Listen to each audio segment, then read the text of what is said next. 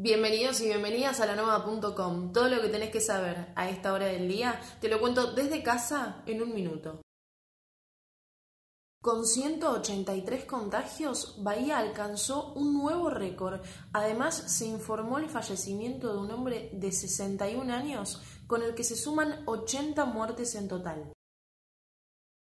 El Hospital Matera sumó equipamiento para la lucha contra el coronavirus. Recibió la donación de una camilla adaptada para traslados y de máscaras reformadas de buceo.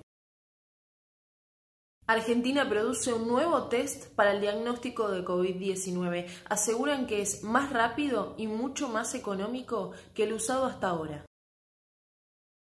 El gremio acordó un aumento para los empleados y empleadas de comercio. El sueldo inicial pasará de unos 35 mil a unos 50 mil pesos.